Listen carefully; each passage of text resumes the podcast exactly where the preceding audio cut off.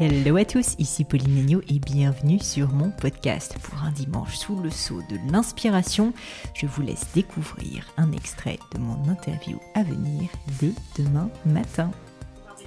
Vous pensez que cette, euh, cette peur légitime de, ne, de manquer d'argent à cause aussi de l'histoire de votre famille euh, a poussé votre créativité Ouais, aussi? bien sûr. Ça a été un moteur pour vous? D'où la fameuse phrase la paille au cul et le feu dedans.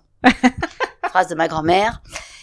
Oui, j'ai vu mes parents tout perdre. J'ai bonne, ma bonne maman m'expliquait que la distillerie avait euh, été allait fermer. Enfin oui, tout ça et et, et comme moi j'ai manqué. En fait, moi j'ai manqué. J'habitais à Fougères, c'était une, une ville de chaussures. Il y avait plein d'usines de chaussures. Tous mes copains avaient des parents qui avaient des usines euh, qui, ma- qui marchaient vraiment vraiment bien. Et pourquoi je vous dis gros diamant et Bentley? Parce que maman avait un petit diamant et la grand-mère de, de ma meilleure amie en avait un très gros et le grand-père d'une autre amie avait une Bentley. Donc mon cerveau de petite fille de 7 ans, il l'invente pas, il il et, il, et il est, je suis une éponge. Hmm. Et, et, et tout le monde allait en vacances au sport d'hiver et, en, et l'été au bord de la mer. Et moi, j'allais euh, dans une maison qui ne me plaisait pas au bord de la mer juste un mois, sinon j'allais chez mes grands-parents. Donc j'ai manqué, j'estime que j'ai manqué. Et je voulais pas, je voulais manquer de rien pour mes enfants.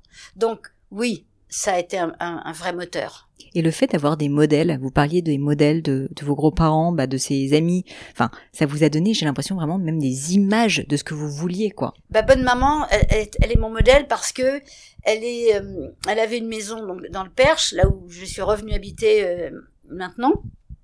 Elle avait une maison et elle avait une femme de ménage et elle avait ce qu'on appelle une jeune fille, on disait des bonnes. Alors, on dit plus ça, mais à cette époque-là, tous les soirs, je voyais bonne maman qui rangeait sa cuisine et je disais, bonne maman, pourquoi tu ranges tout puisque demain t'as Denise et madame euh, qui viennent et, et, et elle me dit, si tu veux garder du personnel, il faut le respecter et quand elles arrivent, il faut que, il faut pas qu'il y ait de désordre. Et, et, et ça, ça c'était marqué euh, dans ma tête et, et j'ai, j'ai appliqué cette règle toute ma vie durant, toute ma vie durant. Et je me rappelle quand Margot avait 14 ans, on était dans un, dans mon sixième et, et dernier château, et, euh, et elle me dit maman, ce soir on peut pas tout laisser sur la table de la cuisine. Ça veut dire laisser le ba- bazar sur la table de la salle à manger dans la cuisine. Je lui dis, mais il n'en est même pas question. Jamais on fera ça, Margot. Jamais.